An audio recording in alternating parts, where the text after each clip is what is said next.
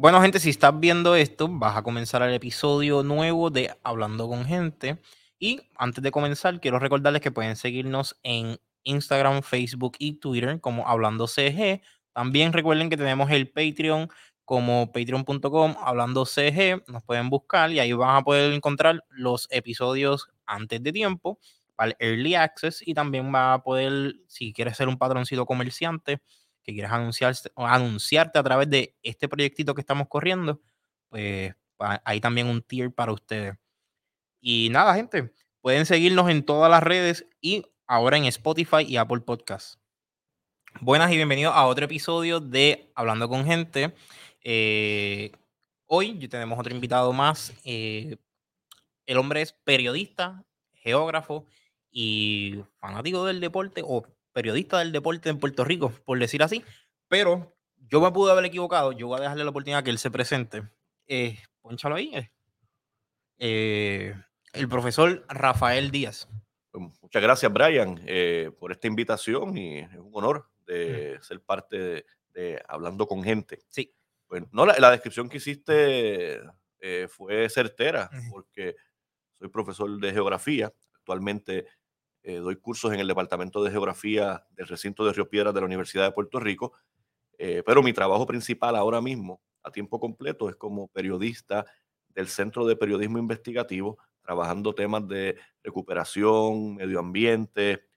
Eh, sin embargo, mi formación, cuando estudié comunicaciones y periodismo, mi formación fue en periodismo deportivo. Mm. Y pues cuando tengo la oportunidad lo, lo ejerzo y lo investigo. Y sí, pues ciertamente eh, he tenido un, énfasis eh, en trabajar eh, el periodismo del deporte femenino en Puerto Rico. Así que pues estabas en lo correcto. pues qué bueno, porque yo muchas veces me equivoco en la información, porque en el research puede que haya un mistranslation. Pero nada, yo te invité para acá porque de verdad yo estaba leyendo los reportajes de usted y además de eso, el libro, que vamos ya mismo para eso, tenemos el libro aquí, eh, hasta la portada correcta. Eh, y queríamos hablar, bueno, yo quiero hablarte de varias cosas, porque veo que en los, por lo menos en los reportajes, además, tú hablas, además de los deportes, también tienes reportajes que son sobre historia y siempre todos tienen un toque sobre, desde la perspectiva de geografía en cómo afecta. Eh, yo creo que el último reportaje que yo vi que lanzaste fue algo de historia de Albizu Campo. Y, y era, pues, tocas mucho de sobre el, durante su tiempo y la geografía dentro del tiempo de él, el momento de, hacer el llamado hacia la gente. Eh, antes de comenzar, porque yo también hice un poquito de research, eh, si me puedes hablar de la preparación como tal, porque dijiste que eres geógrafo, periodista, ¿Cómo tú llegaste de ser geógrafo a periodista? Sí, eh, bueno, yo realmente la primero, eh, mi bachillerato fue en, el recinto de Río Piedras, geografía, y una segunda concentración en ciencia política. Luego de terminar ese bachillerato, me voy a hacer eh, una maestría en geografía en la Universidad de, Penn State. ese programa Estuve dos años allí en, esa universidad para hacer eh, ese grado. Y luego de eso, eh, yo tenía siempre ese deseo de estar en las comunicaciones. a pesar de que mi trasfondo era geografía, eh, yo siempre quería estar en periodismo o de alguna manera u otra en los medios de comunicación masiva. Entonces es ahí que regreso a la Universidad de Penn State, pero esta vez para hacer un segundo grado más Media Studies, eh, estudios mediáticos, eso fue también de maestría. Y ahí es que realmente en ese grado de maestría en comunicaciones es que hago un semestre de práctica en periodismo deportivo. Recuerdo que mi semestre de práctica fue cubriendo voleibol universitario de la NCAA, eh, voleibol masculino. Pero eso no fue aquí en Puerto Rico fue o fue allá. No fue allá, mientras estaba haciendo ese grado de Mass Media Studies en, en, esa otra maestría, en la Universidad de Penn State. Mi último semestre, pues, además de trabajar la tesis, pues también hice práctica eh, cubriendo voleibol masculino en Voley, porque para aquel entonces había unos puertorriqueños eh, muy destacados en el equipo de voleibol de la Universidad de Penn State que todavía están jugando por ahí. eh, en la selección nacional y en el torneo local de Puerto Rico. Eh, los jugadores son Edgardo Goas, Denis del Valle. Así que yo pues decidí... Se han mantenido activos dentro del deporte a pesar de los años. Sí, sí. Así que pues fue a través del voleibol que hice mi práctica y mi formación en periodismo deportivo. Y realmente fue, de fue un deporte, el, el, voleibol de los... yo he cubierto varios deportes, eventos en vivo, baloncesto, béisbol. De hecho, llegué a cubrir el Clásico Mundial de Béisbol de 2013, que la primera ronda fue aquí en Puerto Rico. He cubierto eh, fútbol, soccer, eh, he cubierto, eh, ¿qué otro deporte? Una vez cubrí algo de pista y campo, de atletismo, pero el deporte más difícil para cubrir para mí es el voleibol, porque es un deporte tan rápido, el, el constante movimiento. Entonces, las reglas también. Pasan, las reglas, pasan tantas cosas en cada parcial que uno tiene que tomar decisiones sobre qué va a incluir en la reseña o en la crónica.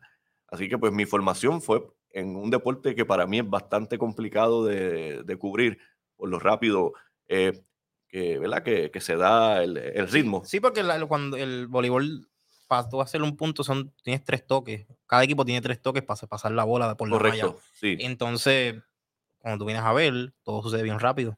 Claro, y si, y si después del remate, pues eh, la defensa del equipo contrario lo recibe y después sigue ese toma y dame. Eh, entonces, así que eh, hice esa formación, pero cuando, cuando vengo a Puerto Rico, después de terminar ese grado en comunicaciones, mi primera experiencia de periodista fue en un periódico que ya no existe, era un periódico en inglés, el Puerto Rico Daily Sun. Yo me acerco al Puerto Rico Daily Sun eh, preguntando si tenían alguna posición vacante en periodismo deportivo. Me dijeron que no, pero me llamaron para preguntarme si quería cubrir Capitolio. Está bien, estaba buscando un trabajo en el periodismo. Lo, que llegó. Este, y realmente aproveché allí y sí cubría política, pero también de vez en cuando hacía mis coberturas de eventos deportivos. Independientes. Este, para el mismo periódico, y ellos decían, sí, este, tu prioridad es política, pero por el lado puedes hacer también eh, coberturas deportivas, pero estuve en el Daily Sun un año, luego entonces paso a Noticel en sus inicios. Así que yo estuve en Noticel cuando era un medio bastante eh, nuevo y ahí estuve como año, año y medio. Luego de Noticel es que paso a UPR Humacao a dar clases de geografía por cinco años y medio. Ahí fue que yo lo conocí. Exactamente. Y en ese proceso de estar en UPR Humacao es que inicio el doctorado en historia aquí en Puerto Rico, en el Centro de Estudios Avanzados de Puerto Rico y el Caribe, eh, pues lo comienzo a hacer mientras soy profesor de Humacao y lo terminé, eh, defendí la disertación doctoral en el 2019 y de esa disertación fue que salió el libro sobre la cobertura y representación del baloncesto femenino en Puerto Rico. Ok, que es el libro que tenemos aquí ahora. Correcto. Eh, y el, título que tenemos aquí bueno, cubres muchas cosas dentro del libro. Eh, pero a mí me parece curioso como tú entrelazas eh, el mismo título dice, dice género, prensa y, deporte. Y no, género, prensa y geografía del deporte. Y me parecen que hay ahí por lo menos un montón de, un, montón de cosas, pero que se, no es fácil tampoco como que entrelazar, porque como yo, a mí, yo que no sé, que yo, digamos que soy una persona que no sabe no tenía la preparación en geografía, no sabría cómo yo voy a incluir la geografía dentro del deporte como tal o dentro de la prensa. Eh, que quizás si puedes dar una explicación breve para el que no tenga idea de lo, que, la geografía como tal. Mira, el, la geografía eh, tú la puedes mezclar con cualquier tema, porque la geografía es uno pensar, analizar los espacios y lugares. No importa si estás hablando de regiones en cualquier lugar del mundo, de continentes, de países, de ciudades, hasta de barrios. Esto analizar cómo se dan, eh, cómo la gente se organiza en el espacio, cómo se adapta, cómo lo altera.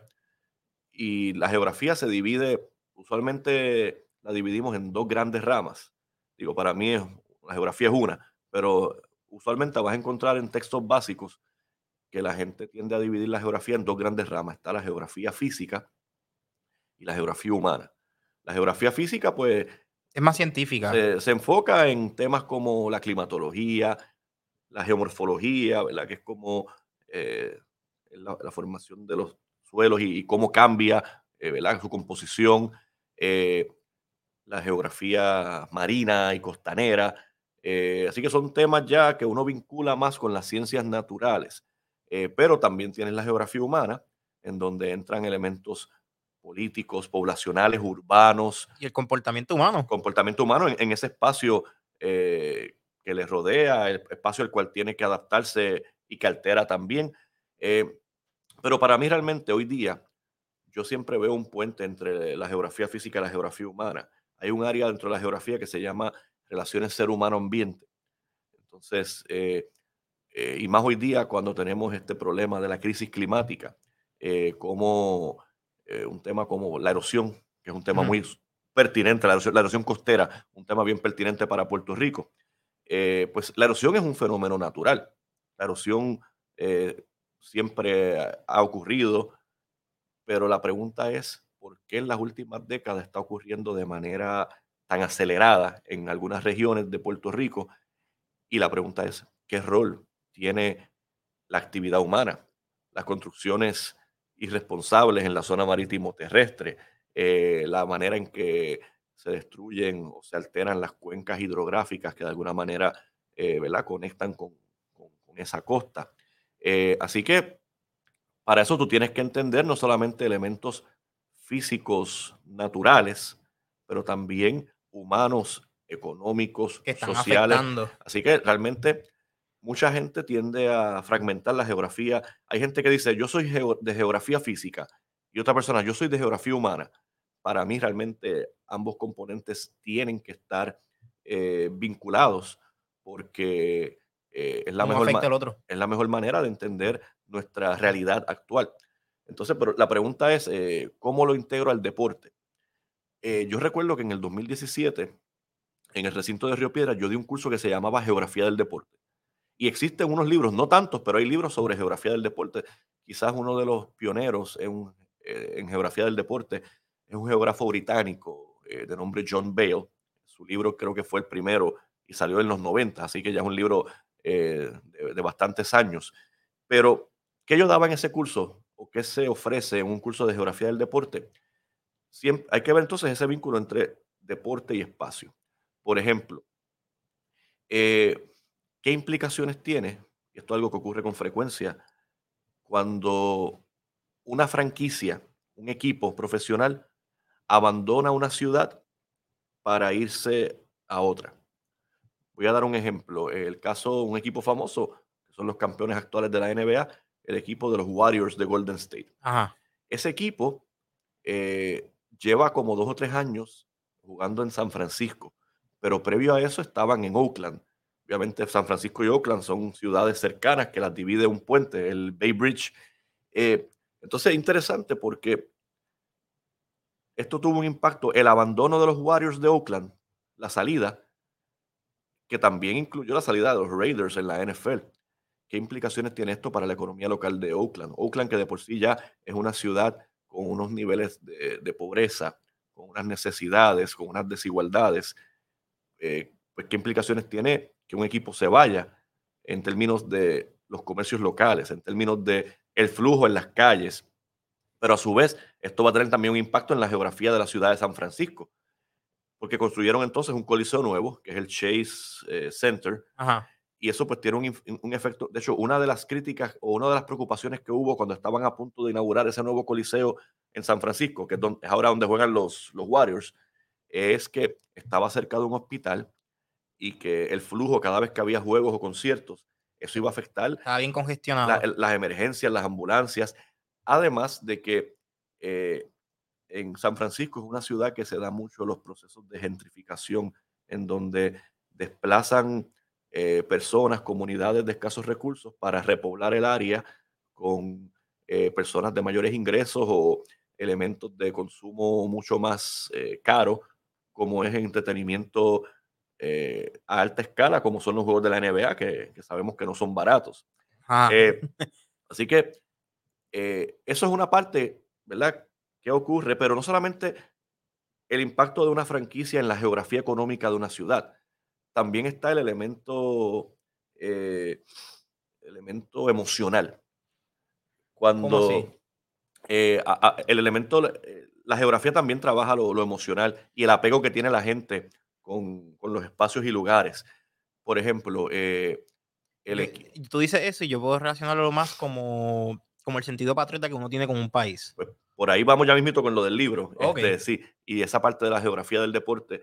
Pero otro ejemplo de, Estados Unidos en la NFL, eh, el equipo de los Indianapolis Colts de la NFL no siempre fue Indianapolis. Ese equipo estaba antes en Baltimore. Y era el equipo de los Baltimore Colts. Ok. Cuando ese equipo anuncia que se va de la ciudad de Baltimore, eh, y te lo digo porque tengo familiares eh, en Baltimore que recuerdan ese, ese suceso, dijeron que la gente, hubo gente que cayó literalmente en depresión porque tenían, identificaban a la ciudad tanto con el equipo, el sentido de pertenencia, el apego de la ciudad con el equipo era tan grande que perderlo fue algo sumamente triste para mucha gente. Incluso el que era alcalde de Baltimore en ese entonces llegó a decirle a, su, a su gente, como, como alcalde les he fallado porque no logré retener, retener el equipo de los Colts eh, en la ciudad de Baltimore. Y, eso sucede mucho. Aquí en Puerto Rico. Yo creo que lo más que lo más así cercano de, equipo, que la, gente se conecte tanto, ha sido con, para mí, que yo lo he visto, ha sido el equipo de San Germán. A eso iba. Con los capitanes son. Los atléticos. Los atléticos. El, me van a matar aquí. Este Porque son rivales los equipos. Sí, Y, y, después de la semifinal que tuvieron este año, eh, hay mucha camaradería, no hay mucha simpatía entre ambos equipos. Sí, y yo, yo estoy 100% seguro. Pero sí son, por lo menos los dos pueblos, los dos equipos tienen poblaciones que son así, que tienen este tipo de, no, es como la única forma que puedo describirlo es como un sentido de patria. Sí, no lo es. Eh, son esos, eh, la, hay muchos, mencionaste, hay municipios en Puerto Rico que su identidad como pueblo, su geografía cultural muchas veces gira alrededor del equipo. Y mencionaste, por supuesto, el caso de San Germán, los Atléticos. Eh, San Germán, un pueblo de mucha historia, pero también un pueblo pequeño. Y tú le preguntas a la gente de San Germán, ¿verdad? Descríbeme qué, qué para ti es importante de este pueblo. Y estoy seguro que la mayoría va a mencionar entre los primeros comentarios va a mencionar el nombre de los Atléticos de San Germán. Hay un sentido de apego inmenso, así que la geografía cultural de San Germán tiene necesariamente eh, esa presencia de los Atléticos. También se da en el caso de Quebradillas. Quebradillas tiene una franquicia eh, de una tradición inmensa en el baloncesto superior nacional y tú vas a muchos negocios, cafeterías, bares en Quebradillas y tienen algún dibujo de, o algún logo, una foto de piratas. Eh, así que, y en el voleibol, por ejemplo, eh, municipios como Naranjito y Corozal, porque también hay una geografía, hay unos deportes que los asociamos más con ciertas regiones de Puerto Rico. Sí, eso estoy claro, porque por ejemplo en las áreas de Junco, Bravo, lo relacionan mucho con el, con el béisbol. Correcto, el béisbol. Sí, lo que es el centro oriente y parte del este, o sea, lo que es Gurabo, Juncos, Las Piedras, Humacao, Yabucoa, todo eso el deporte más popular, el deporte rey en esa región centro-oriental de Puerto Rico es el béisbol. Eh, al punto de que en Humacao, por ejemplo, siempre tratan de traer una franquicia de baloncesto y nunca tiene el mismo éxito y mismo apoyo que la franquicia de los grises en, el, en béisbol AA.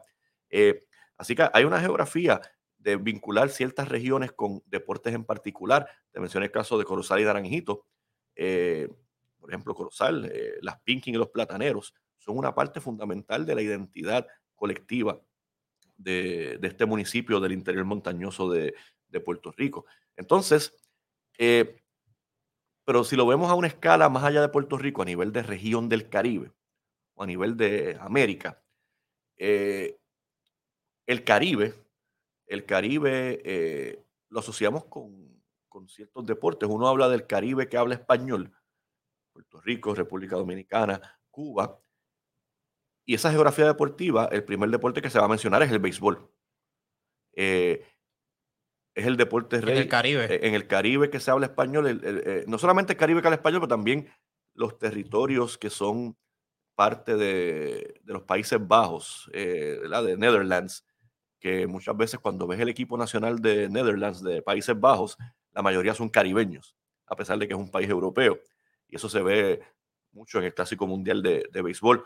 Eh, pero también eh, mucha gente, ciertamente, en el caso de Puerto Rico, además del béisbol, mucha gente eh, en el Caribe y en Centroamérica, la región de Centro Básquet, de la cual somos parte, sabe que Puerto Rico, el baloncesto también es un deporte sumamente popular. De hecho, quizá el, el béisbol es donde más producimos jugadores para las grandes ligas.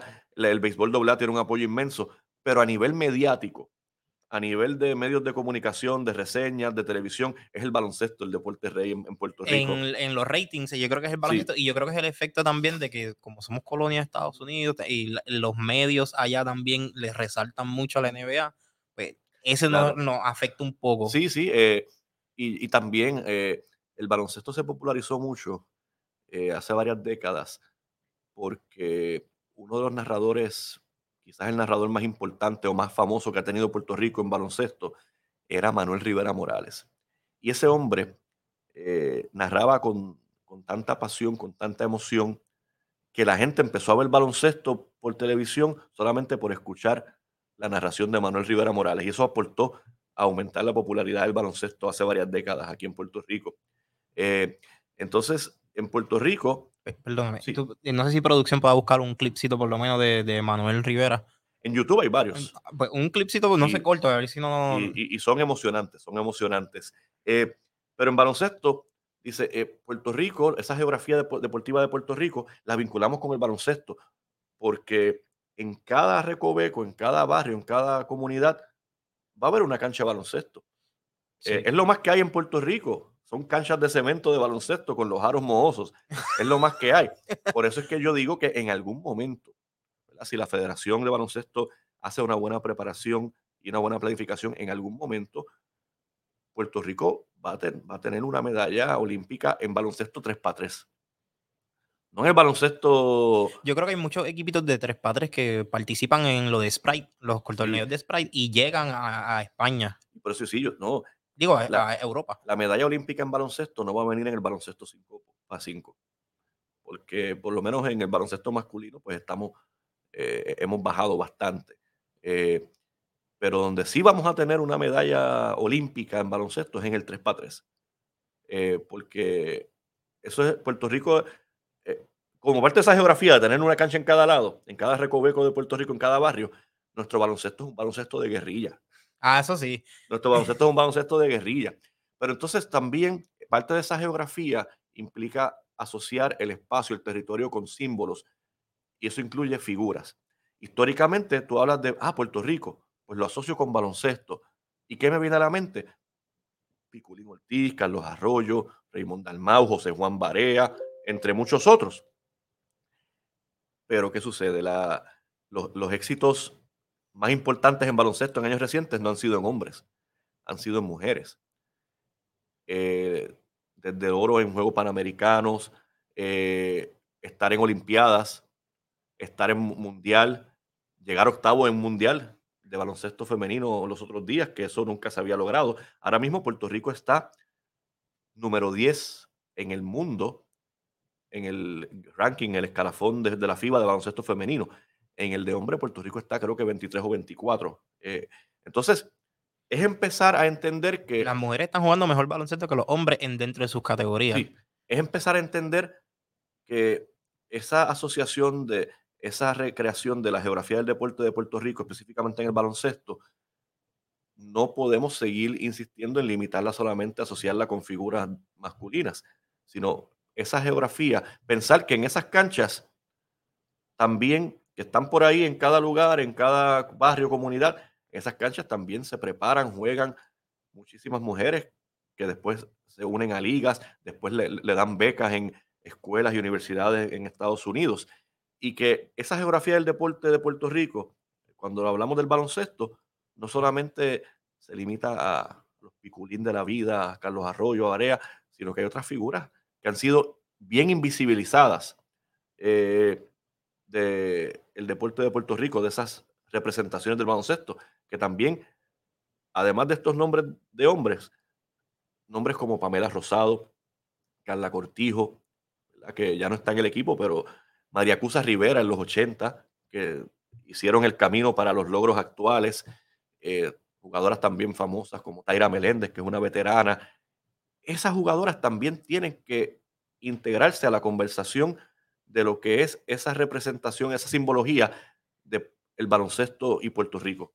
Qué bueno que tú dices eso porque yo ya estaba, había leído uno de tus reportajes que en, bueno, no, dentro del libro tú tienes uno de los capítulos que menciona la que en el 93 en Ponce el invisibilizaron pues, el, equipo femenino. Correcto.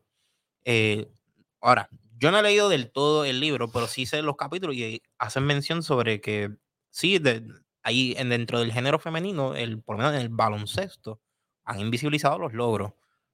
Que no, no estoy seguro si son más o menos de. Porque el baloncesto no es mi deporte principal.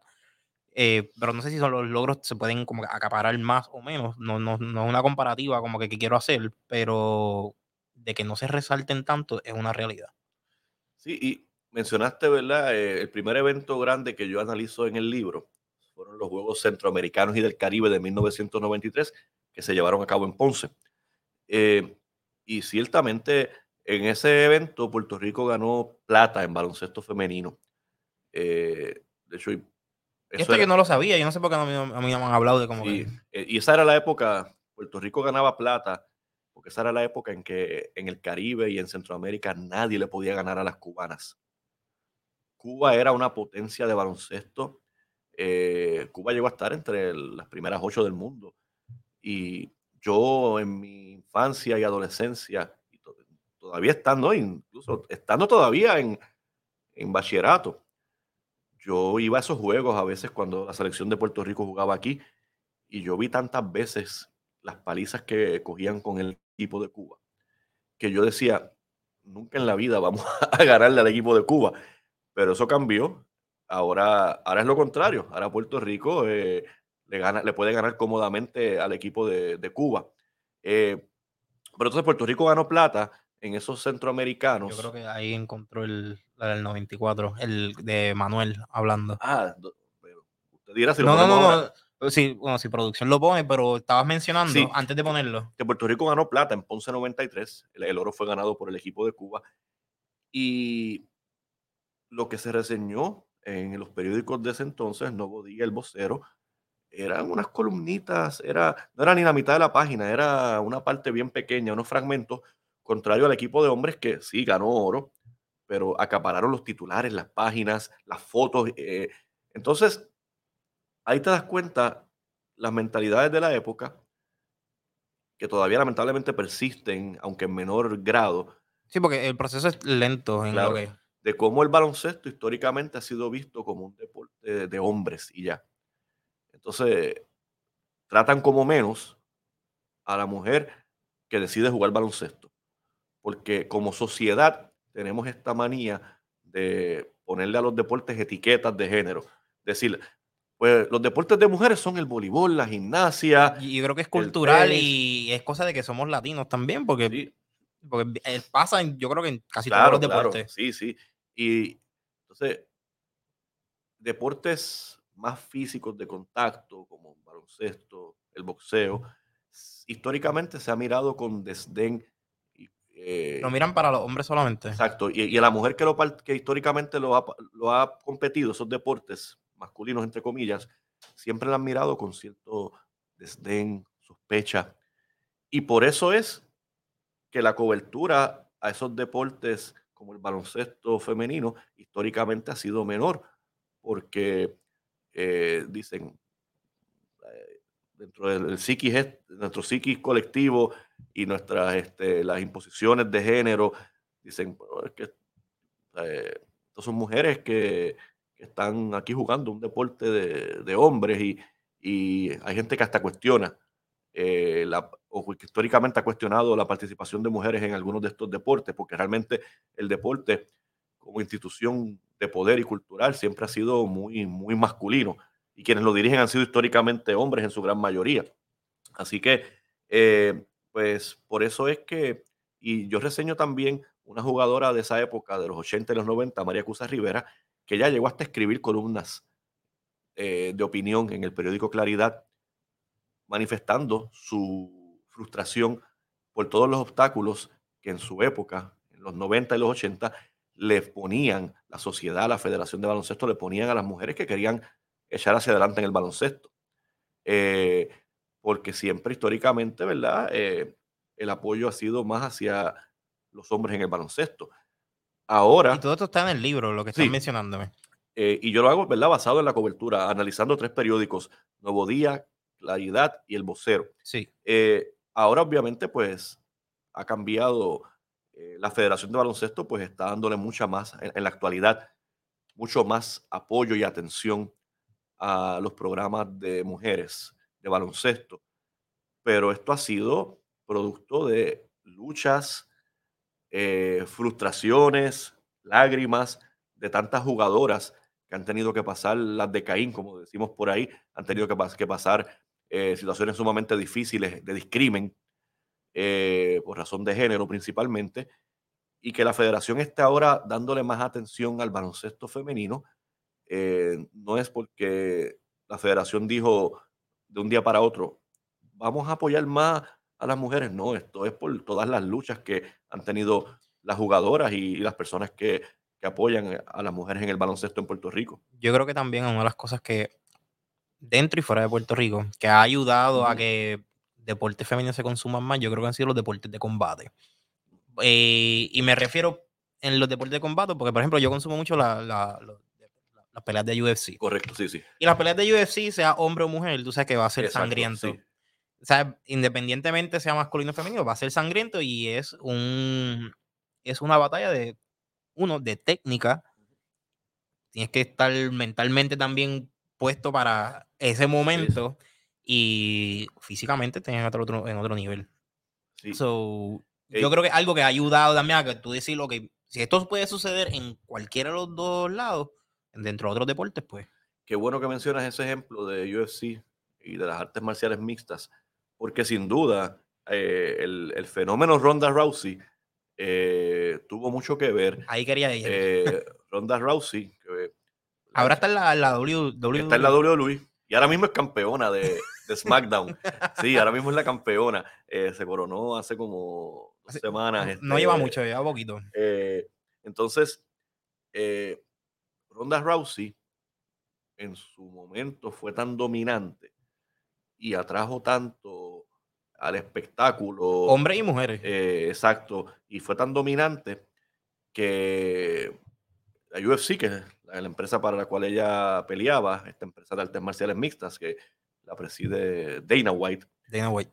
Dijeron, wow, eh, esta figura de Rousey me demuestra que, que esto también vende. En este caso, eh, la división de mujeres en, la, en, en, UFC. Sí, porque eh, tampoco muchas de las veces sexualizan quizás el deporte femenino y en este no hay forma de cómo sexualizarlo porque es tan brutal y no es brutal desde como que qué cool, brutal en cuestión de lo violento que es. So, sí, y ella pues este, por mucho tiempo, por, un, por varias peleas estuvo por supuesto invicta eh, y aunque ya no está ahí, dejó su legado porque ahora tienes un montón de eventos de pague por ver, de pay-per-view de UFC, en donde pues, a veces la, pelea estelar es de... Son mujeres. De, mujeres. Ahora mismo Amanda eh, Núñez creo que es, que es la campeona correcto, sin nadie que se la ha podido ni tan siquiera acercar a lo, una posible derrota. Sí. Entonces, y, pues eh, Ronda Rousey, ella pues ahora está retirada de, de UFC, ahora está en la WWE, es campeona. Y aunque la WWE, pues obviamente digo, yo, lo, yo para, para, mí son atletas porque es algo bien complicado. No es que tienen que entrenar eh, igual. sí, son atletas para mí, eh, pero obviamente sabemos que la WWE lo que lo distingue de... Es el show y el performance. De los deportes es, es que el, el, desenlace pues está planificado, ¿verdad? Sí, todo, hay una historia detrás. Y, y... es quien la compañía quiera que sea campeona o campeón. Eh, pero en la WWE están también emulando eso que se ha hecho en UFC de darle mucho más protagonismo a... A figuras femeninas. Exacto. Tienes ahí, por supuesto, a Ronda Rousey, que es campeona ahora. Tienes a Charlotte Flair, eh, que es la hija de Ric Flair, pero ha tenido tantos méritos propios que ya la gente... Eh, la, no la relacionan. Ya, Es eh, eh, ella. exacto, ya, como dicen, ya no es la hija de Ric Flair, ahora es Charlotte. Este, y, y pues sí, en esos deportes de combate, pues eh, un poco ha cambiado ese paradigma, este, y, pero en deportes de conjunto como el baloncesto, pues ha sido más lento Sí. o más lenta esa aceptación de darle o tratar de promover equidad de género entre hombres y mujeres. Sí, porque yo creo que también es el. Hay un efecto, un wow factor para mí de, en los deportes. Por ejemplo, en, en el, en la NBA masculina, lo que hace el wow y la gente se levanta de los asientos es cuando donkean la bola Ajá. y está el fronteo de que la, de los Sí. puntos. Eso que quizás en el, en el deporte femenino no se ve tanto, pero está el, el que sucede en los dos, el manejo del balón. El- de hecho, el, sí, porque realmente la NBA se mercadea, sí es una liga, pero eh, el deporte es competitivo y tiene que, tiene que tener sí, emoción. el deporte profesional, las ligas, cada vez se mercadean como entretenimiento deportivo. Eh, esto, esto lo aprendieron de la lucha libre. Ah, Cada vez el espectáculo en estos eventos es mayor, eh, pero en la WNBA, o sea, cuando uno se pone a ver estos juegos, uno se, yo, yo me quedo impresionado porque es un baloncesto de mucho más fundamento que es más skill como que- tal. eh, es baloncesto de mucho pase, mucha disciplina en la Es más defensa. técnico. En la NBA, en la, la NBA de hombres, la, la defensa cada vez está más ausente. Por eso es que hay, Es más agresivo y Eh, más violento. tengo amistades que dicen, esto se conoce hoy día como la defenseless NBA, eh, pero entonces, eh, si tú quieres ver baloncesto de fundamento a nivel profesional, eh, la WNBA ciertamente es un baloncesto eh, de fundamento, de, de hacer mucho pase, de no forzar jugadas, eh, y, y esa, es, esa es la parte que a mí por lo menos me atrae, pero no todo el mundo la atrae, porque hay mucha gente que dice, yo solamente veo el baloncesto por el donqueo y el fronteo, como menciona. Ah, Pero si uno quiere ver realmente un baloncesto, lo eh, técnico y el, lo el que sabe del baloncesto, pues ve el lo femenino y va- lo ve más técnico. y, y- y- y- y- y uno lo, lo puede apreciar mucho. Sí. Sí, el, sí, porque como en todos los deportes, tiene el lado que depende mucho en el lado físico, porque tiene que haber un entrenamiento tanto físico como mental de preparación para un evento. eh, y también el lado técnico, que es lo que más se entrena. Que, que es lo más que sobresale en el deporte, no siempre es el caso, pero. Pero a mí realmente de la NBA eh, masculina, a mí, me, a mí me frustra mucho que ya no galdean, eh, ya, ya casi nadie galdea. eh, y se ven los juegos porque los dejan pasar. Sí, Y también insistir en el tiro de tres a, a veces está de más. Eh, Es que yo, pues, yo, yo crecí con pues, otra época. Era, era otra generación, porque Ajá. yo creo que, por lo menos yo era muy joven, pero quizás tú, tú estás viendo ya la generación de cuando Jordan estaba en el Sí, yo viví, yo viví, yo estaba en escuela intermedia. Intermedia para los, primeros tres de los Bulls y superior para los otros tres de. eh, no, de hecho, yo creo que no. Yo estaba en elemental para los primeros tres de los Bulls y después me voy a intermedia, o estoy ya en intermedia para los otros tres. Porque Jordan y los Bulls ganaron seis campeonatos, pero no fueron corridos. Fueron tres corridos. Luego hubo dos años que ganó Houston y luego Jordan regresa y ahí ganan tres, Tres más. más. Sí, Sí, este, y me imagino, pues si viste eso, también tuviste que haber, bueno, tuviste que haber visto también los inicios de Kobe y todo. claro, claro. Este, los inicios de Kobe, que, que a Kobe le tomó unos añitos eh, establecerse como el jugador dominante que fue.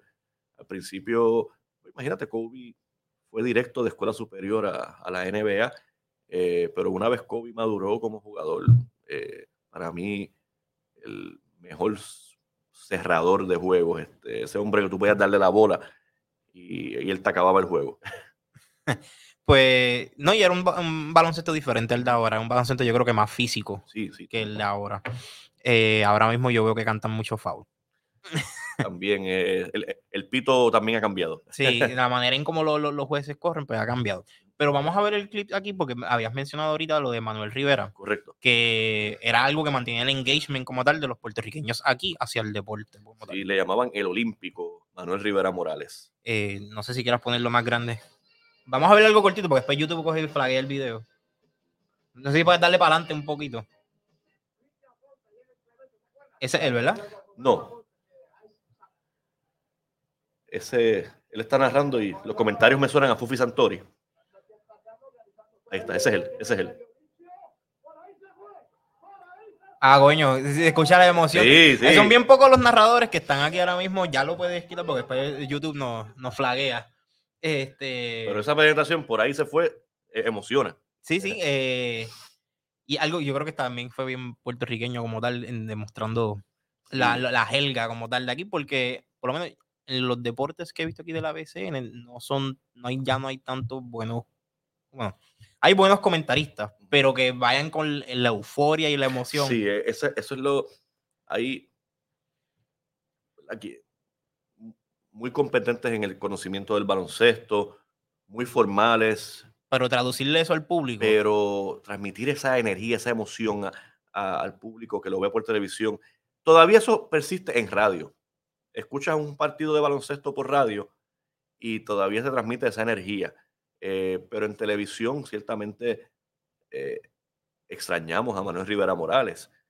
Eh, otra persona que realmente eh, transmitió o transmite una energía es Ernesto Díaz González, que todavía está vivo, pero este año eh, no, no participó de ningún juego de televisión, ninguna transmisión de, del BCN.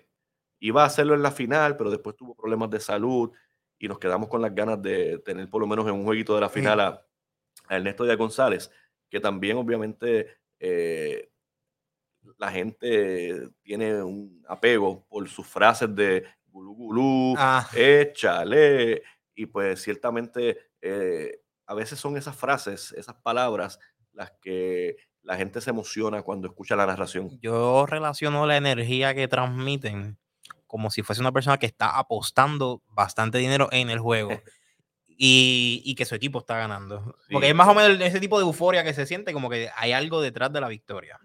Eh, Sí, eh, pero por, por radio, por radio todavía se da.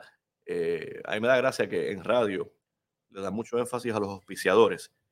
Dicen, eh, no cometa falta, vaya a la cooperativa de ahorro y crédito de tal lugar. Canasto, y ahí mencionan el nombre de un chinchorro de... Sí, que también han integrado los anuncios dentro de los comentarios. sí, Sí, eh, dentro, bueno, es que ha cambiado bastante. Yo no sigo tanto la BCN.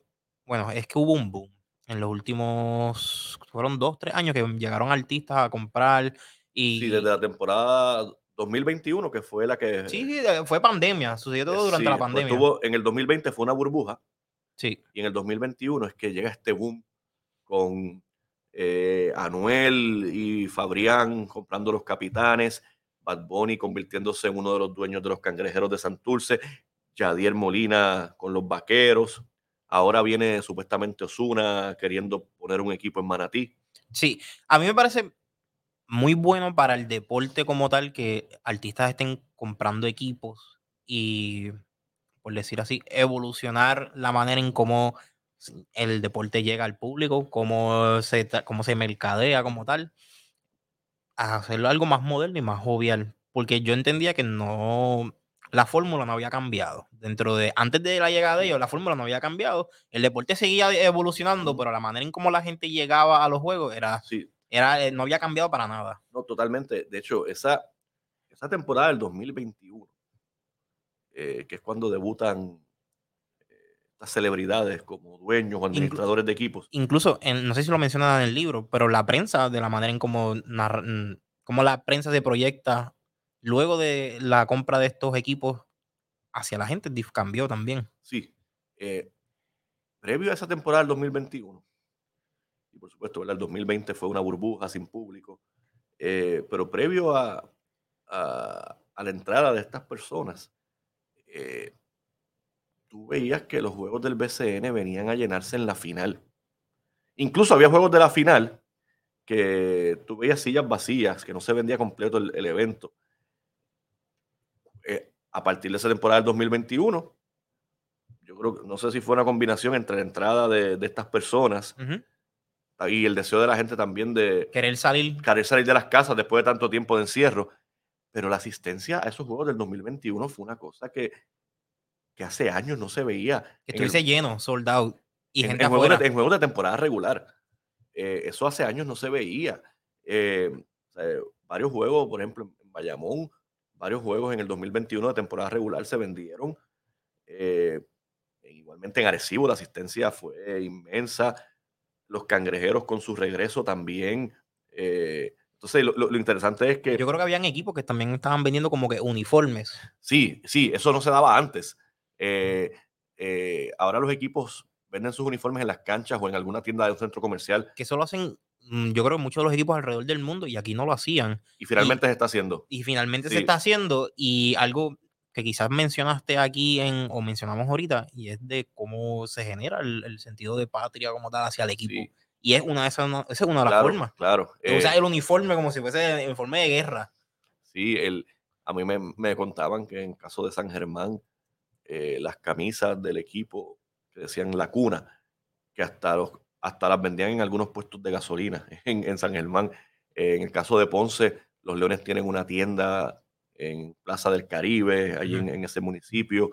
Eh, así que esto es interesante porque esta temporada del 2022, recuerdo que hubo un juego entre Bayamón y Santurce en el Coliseo Roberto Clemente, los cangrejeros como locales, y se había filtrado la información de que esa noche Bad Bunny iba a estar eh, presente. Que no, no, no recuerdo si fue cierto o falsa al final del día. Sí, fue, fue, ¿Fue cierta? fue cierto. Y de momento ese juego, yo había visto, el- yo fui para ese juego y me metí el día antes en el diagrama para comprar la taquilla por internet. Y cuando anunciaron que Bad Bunny venía, se, se acabó. eh, eh, eh, eh, entonces, lo, lo gracioso es, así que hay gente que a lo mejor no era ni fanática de los vaqueros ni de los Pero fueron ahí cangrejeros. porque él estaba. Y lo gracioso es que cuando uno llega a estos eventos, siempre hay gente vendiendo cintas, bandanas, y usualmente va a haber alguien que va a vender o la bandana de los vaqueros o la bandana de los cangrejeros. Y, y la, y la persona que compra adquiere la de su equipo. Claro, al que él, al que él va. Pues ese día estaban vendiendo tres bandanas distintas. Una que decía vaqueros, una que decía cangrejeros y otra que decía Bad Bunny.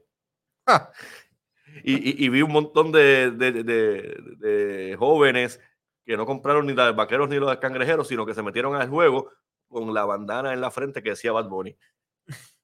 se fueron neutral para el juego. Pero este, si eso ayuda al deporte, Claro, si, pues, si, si lo evoluciona y llega a que, a que más gente lo vea, pues está bien.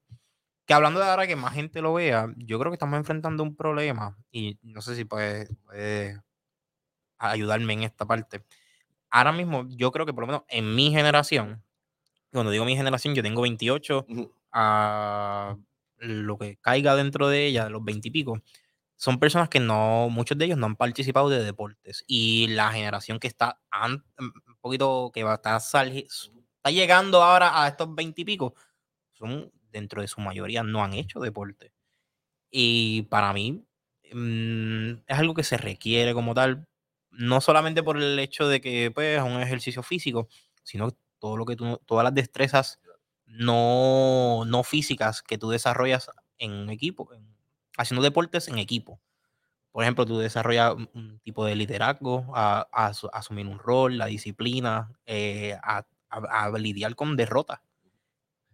sí, eh, él, yo mi infancia y adolescencia yo llegué a estar en equipos de baloncesto. Este, Yo hice deportes también, hice Eh, muchísimo. hice baloncesto en- tanto en una liga eh, Bayamón ABB como también en los equipos de, de la escuela. De hecho, recuerdo que hice como dos veces la selección de Bayamón ABB. Yo era el jugador 12, pero olvídate. Estaba en la selección. Eh, yo era el jugador que en algún momento, cuando o estábamos dando una pela o estábamos cogiendo una pela, me metían para descansar a los, a los, A los otros. a lo, a lo regular. Pero sí, eh, eh, estoy, esa, esa observación que mencionas, eh, sí, yo creo que también la, la masificación de estas tecnologías, Los juegos los juegos, que siempre han estado ahí, pero ahora están mucho más accesibles, masificados, y están más presentes están también. más presentes. Este, tienes a veces una familia que, que va a un restaurante o a un evento y a diferencia de antes que ves a todo el mundo hablando en la mesa, ahora tú ves al papá, a la mamá hablando y a sus hijos más pequeños eh, pegados. pegados. Eh, y, eso sí, de hecho, incluso a juegos de baloncesto que, he ido en temporadas recientes, veo familias que llegan, yo una familia de cuatro personas. Por decir un número cuatro. Este, y, y tú ves que el, hijo o la hija no, no le presta, a pesar de que la gente está gritando y está ruidoso el partido, en ningún momento le está prestando atención al, juego. Eh, está con, algún juego. Este, eh, esta caja en el juego de acá. Y, yo soy de los que. Pero también yo creo que hay que ver eh, el, el, rol de los programas de educación física, el desmantelamiento, principalmente en el sistema público de educación, el desmantelamiento que en Puerto Rico cada vez se da más de la educación pública, la forma, el trato tan malo hacia los maestros y las maestras, las condiciones tan precarias.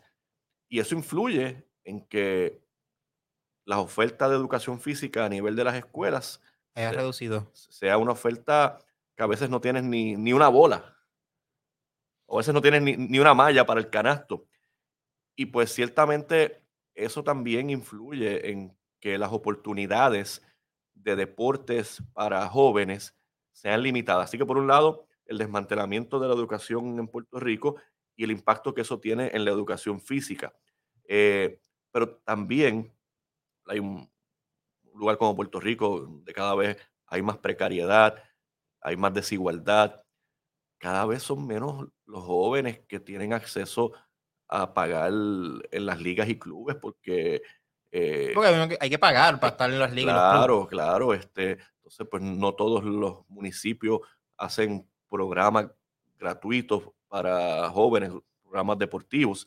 Eh, y sí, eh, no todas las familias pueden pagar estos clubes deportivos. Sí. que son varios factores que han incidido en que pues el deporte esté menos accesible a la juventud.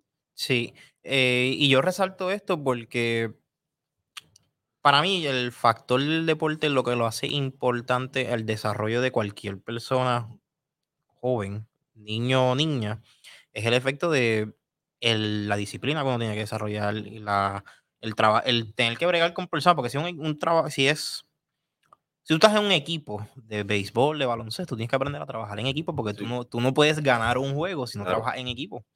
Eh, y lo resalto porque como cada vez hay menos personas, este mismo efecto lo estamos viendo ahora mismo en nosotros como sociedad, en el demográfico como tal, en las personas.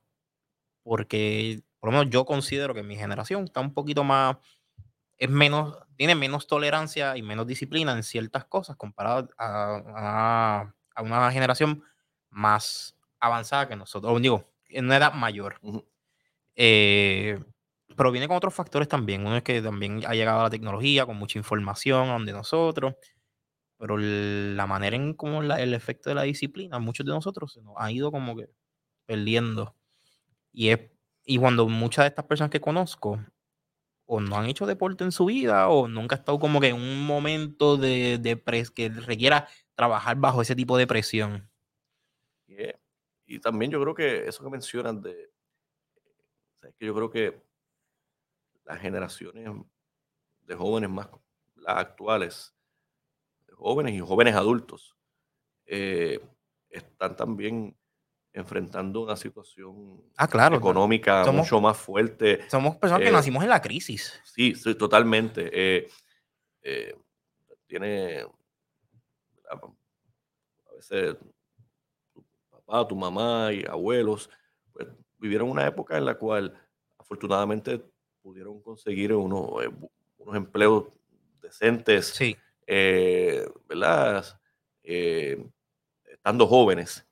Pero hoy día tú tienes jóvenes profesionales con empleos precarios o en varios empleos a la vez.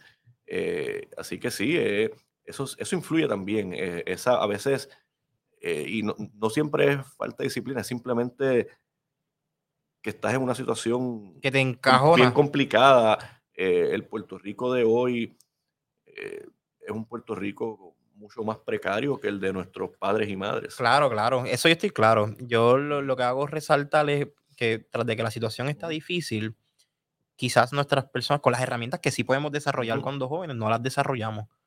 Claro. Sí, porque nos pueden favorecer a nosotros, no como, no como individuos solamente, sino como sociedad. Correcto. Porque cuando una de las cosas que tú aprendes, para mí una de las cosas más importantes que tú aprendes a través de los deportes, que después tú lo desarrollas en la vida, es el trabajar en equipo. Sí, y, eso, y eso, es lo más importante que tiene el deporte. Exacto, es la cosa más importante. Es trabajar en equipo y de cierta manera, cuando tú llegas a una, a una vida adulta, tú lo traduces a vivir en comunidad. Correcto. ¿Sabes? Y, y yo creo que por eso es que hay que insistirle a, al Departamento de Educación, a los municipios, al gobierno central, de invertir más en el deporte.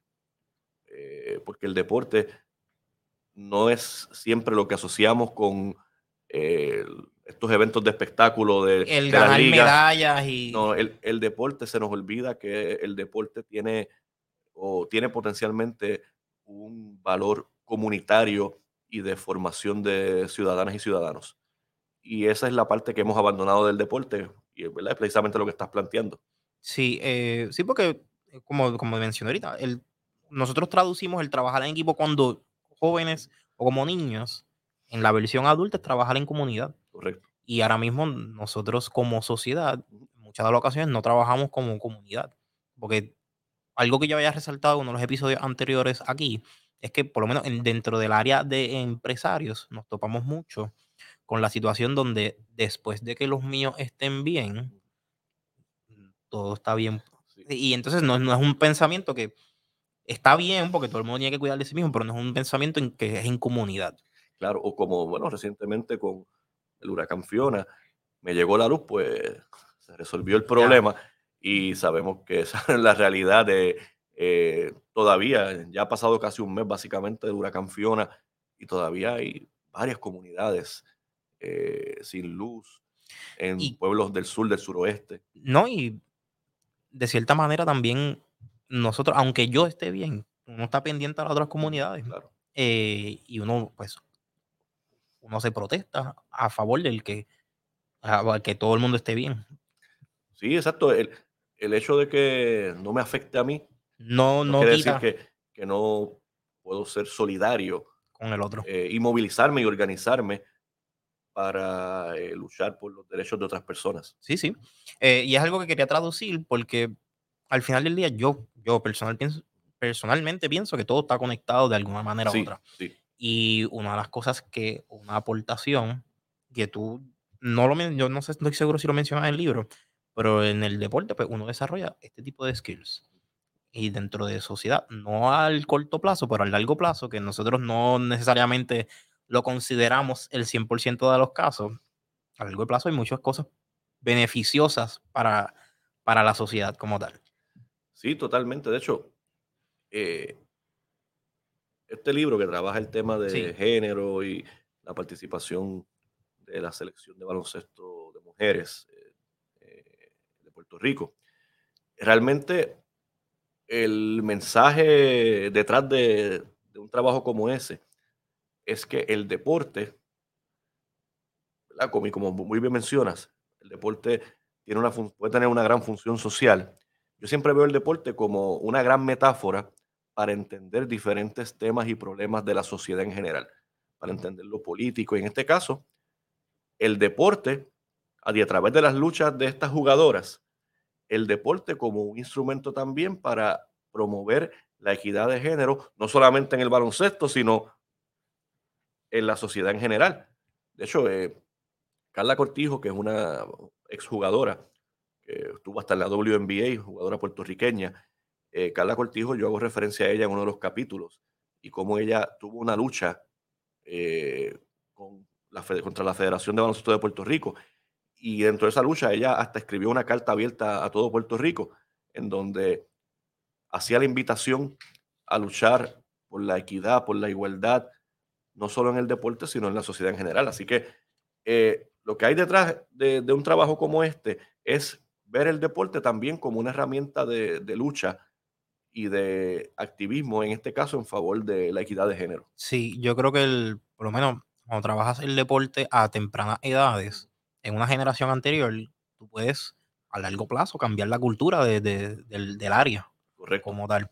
Este, y es algo que se tenía que tomar en consideración también, porque si yo estuviese en una posición donde yo tengo que preparar una próxima generación, yo quisiera que no solamente fuesen inteligentes y tuviesen diestro en las habilidades, sino que puedan trabajar juntos hacia una meta y que tuviesen la disciplina y las herramientas no, Que, no que quizás no, tú no aprendes en la escuela, porque muchas esto es lo más interesante del deporte. Muchas de las cosas que tú aprendes en el deporte y desarrollas a través de la vida, no es casi imposible tú llevarlos a un salón de clase es casi imposible tú presentarlo en un salón de clase. Es, bien difícil tú ponerle a, alguien en un salón de clase a aprender a cómo manejar con derrota o que no te vayan bien las cosas. O a manejar con que yo me tengo que preparar independientemente gane o pierda para esto, físicamente y mentalmente. Y las consecuencias que pueden haber detrás de, no. Sí, porque realmente es que en el salón de clase eh, hay muchas limitaciones. Sí, sí. Eh, de tiempo, físicas, de metodologías, pero es en el día a día y en esas experiencias de, campo, incluyendo el deporte, que realmente se obtienen las mejores lecciones en muchas ocasiones. Sí. Eh, y qué bueno, porque, quise resaltarlo, porque estamos hablando del deporte, y si vamos a hablar del deporte, vamos a hablar no solamente los logros que hemos tenido aquí en Puerto Rico, porque aquí hay muchísimos atletas, tanto local como se han cruzado el charco y han, han sido tremendos atletas, sino que también en la formación de, de, lo que trae el deporte a nosotros como sociedad. Correcto, sí. Eh, y trae muchísimas. Eh, el, el, deporte, además de ese desarrollo social comunitario que siempre está ahí en términos de su potencial, en el contexto de Puerto Rico, el deporte ha sido eh, esa herramienta de reafirmación de identidad.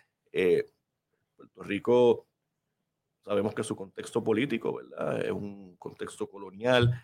Eh, sí, lo, tratamos con pinzas con muchas de las veces, porque la gente crea división. Sí, pero el, pero el, el deporte es interesante porque Puerto Rico es uno de esos lugares, uno de esos territorios que aunque no es soberano políticamente, sí tiene membresía en el Comité Olímpico Internacional.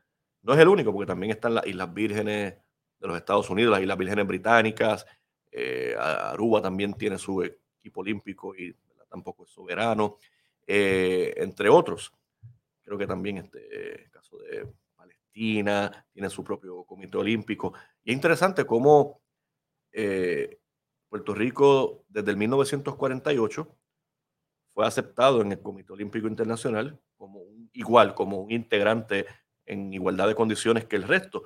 Y así que Puerto Rico realmente eh, eh, es en el de la única organización internacional en donde se ve a Puerto Rico como un igual es, es en el deporte, es en el Comité Olímpico eh, Internacional. Y pues eso pues le ha dado presencia a Puerto Rico, porque no solamente desfilan en la, pista olímpica en las ceremonias de inauguración con la bandera de Puerto Rico. Porque cuando Puerto Rico todavía la bandera de Puerto Rico no era legal, porque la bandera de Puerto Rico se oficializa en 1952. Que fue recientemente cuando vienes a ver. Exacto, con la creación, ¿verdad? De, Eso no hace mucho. Exacto, del Estado Libre Asociado. Eh, que se adopta la mona estrellada como la bandera oficial, pero previo a eso, esa bandera de Puerto Rico estaba prohibida, era ilegal, era la bandera que utilizaba eh, el independentismo, el movimiento nacionalista de Bisu Campos, eh, y tú sacar esa bandera era un crimen, era un delito. así que cuando Puerto Rico tuvo sus primeras participaciones en eventos internacionales deportivos, como la bandera monestrellada era ilegal, Puerto Rico llegó a desfilar con la bandera de Estados Unidos, también hubo una vez que desfiló con una bandera que tenía en el medio el, escudo de, Puerto Rico, porque la bandera era ilegal. Eh, pero obviamente una vez esa bandera se oficializa, pues esa es la que siempre obviamente se utiliza cuando los equipos desfilan en los eventos deportivos. Eh, y, ha sido hasta cierto punto, ha sido el deporte también una herramienta de un poco de, resistencia, porque, por ejemplo, un, caso muy conocido fue para el 1980, que fueron las Olimpiadas en, Moscú. Eh, esas Olimpiadas se dieron en plena Guerra Fría. En 1980 todavía estábamos en la Guerra Fría entre Estados Unidos y la Unión Soviética. Y el presidente de los Estados Unidos era Jimmy Carter. Antes de, meses antes de las Olimpiadas de Moscú, eh, los soviéticos invadieron Afganistán. Y eso pues causó indignación en el gobierno de los Estados Unidos. ¿Cómo es posible que los soviéticos invadieran a un país soberano? Eh, así que Jimmy Carter, ¿qué hizo Jimmy Carter? Hizo un mensaje, no dirigiéndose a, a su país, un mensaje dirigiéndose al mundo entero, en donde Jimmy Carter invitaba a los países del mundo a boicotear y no participar en los Juegos Olímpicos de Moscú, para boicotear a la, Unión, a la entonces Unión Soviética. Y muchos países aliados de Estados Unidos eh, se dieron. apoyaron ese boicot y no fueron a, a, Moscú. La expectativa obviamente era que Puerto Rico se uniera a ese boicot. Y no lo hizo. Eh, porque la, la, la, lógica es, esto no hay ni que pensarlo. Puerto Rico es un territorio, una posesión de los Estados Unidos, pues, pues es obvio que se, que se va a quedar. Que, que, que, no, va que no van a ir a Moscú. Eh, el gobernador de Puerto Rico era Carlos Romero Barceló, y pues sí, la expectativa era, eh, la, la, expectativa de Romero Barceló es que el Comité Olímpico no iba a irse por encima del boicot de Jimmy Carter, del presidente de los Estados Unidos. Pues no fue así, eh, no, no fue así. El, el Comité Olímpico de Puerto Rico, que era presidido por Germán Ríquez Zampayo, decidieron, mira, no, este, en el deporte no tengo que ver con esta relación política con los Estados Unidos. Y al final, ¿verdad? Se envió una delegación pequeña de, creo que fueron tres boxeadores, que fue una delegación pequeña, pero el simbolismo de que se desafió a través del deporte al presidente de los Estados Unidos, pues es algo que... Y en el boxeo. En el boxeo. Y uno de ellos, de apellido Mercado, ganó medalla que fue de bronce, Mercado. Eh, así que hubo una medalla. Eh, no solamente. Esa desobediencia a Estados Unidos trajo una medalla olímpica. Eh, y fue bien interesante, pero. y pues mucha gente celebra eso o lo ve como un símbolo de lo que el deporte puede traer en términos de, ¿verdad? de la situación política de Puerto Rico. Claro, han habido otras ocasiones en que esa llamada soberanía deportiva de Puerto Rico no ha sido suficiente.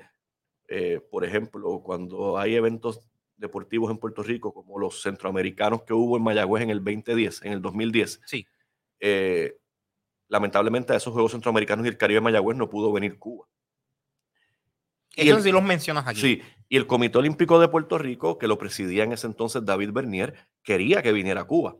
El mismo gobierno de Puerto Rico que era, el gobernador era Luis Fortuño, el secretario de Estado era Kenneth McClinton, decían que quería que viniera a Cuba. Pero al fin y al cabo... Cuba no participó. Cuba no participó porque quien había unas tensiones con Estados Unidos eh, y al fin y al cabo, por más soberanía que tengas en el deporte, la soberanía política la tiene Estados Unidos sobre Puerto Rico y es Estados Unidos, no el gobierno de Puerto Rico, mucho menos el Comité Olímpico de Puerto Rico, es Estados Unidos quien decide si van las reglas para quienes entran aquí. Y pues ahí entonces nos chocamos con la realidad de que la llamada soberanía deportiva de Puerto Rico, pues no, no va por nunca va a estar por encima de la soberanía política o la falta de soberanía política que, que tiene Puerto Rico. Sí, sí que no técnicamente porque el deporte como tal es soberano y va a reflejarse en este caso. Claro, este, porque ya quién entra y bajo qué condiciones entran al territorio de Puerto Rico, eso pues es decisión de Estados Unidos. Sí. Y eso lo mencionas aquí en el libro, porque sí sé que uno de los capítulos tú haces la, la mención a la vez que, la vez cuando hacía falta Cuba dentro de los juegos. Sí, porque de hecho, el, y en el caso del baloncesto femenino, en esos juegos de Mayagüez 2010, la medalla de oro en baloncesto femenino la obtuvo Puerto Rico. Eh, pero mucha gente dijo, ah, hay que ponerle un asterisco. Hay siempre gente que habla además eh, y trata de restarle valor a, los triunfos de... Sí, porque seguramente dijeron porque Cuba no participó. Exacto, porque Cuba no participó. Entonces era la primera vez que Puerto Rico ganaba oro en los centroamericanos. Pero dijeron, ah, pues Puerto Rico ganó oro por fin en los centroamericanos porque Cuba, Cuba no estaba. Sí, porque todos esos años Puerto Rico estaba ganando plata. Exactamente, exactamente. Pero entonces, eh, por eso fue que eh, no fue hasta eso fue en el 2010 Después hubo, el año después, en el 2011, hubo un centro básquet en Morovis. Y en Juego de Oro fue Puerto Rico y Cuba. Y Cuba, pues, este, le ganó ampliamente a Puerto Rico. Eh, Puerto Rico dio la batalla. Pero entonces, cuando Cuba le gana a Puerto Rico en ese centro básquet en Morovis, en, un año después de Mayagüez, la gente dice, ¿viste? Sí, le, le, este, más.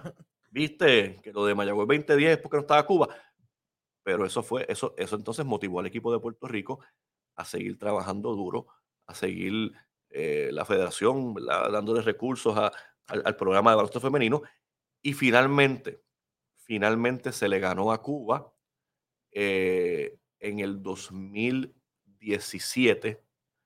En un el año de María. El año de María, eh, pocos meses antes de María, finalmente se le ganó a, a Cuba en un torneo Americop.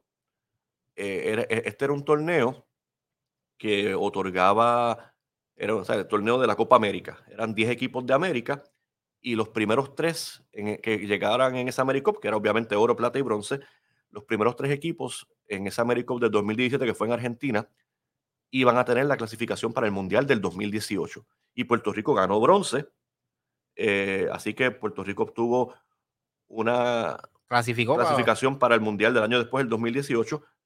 Pero yo creo que más que el bronce, se celebró que en, el, en ese AmeriCup 2017 se le ganó Cuba. Por fin Puerto Rico le ganó a Cuba y desde ese entonces Puerto Rico y Cuba han jugado varias veces y Cuba no, no le ha vuelto a ganar a Puerto Rico.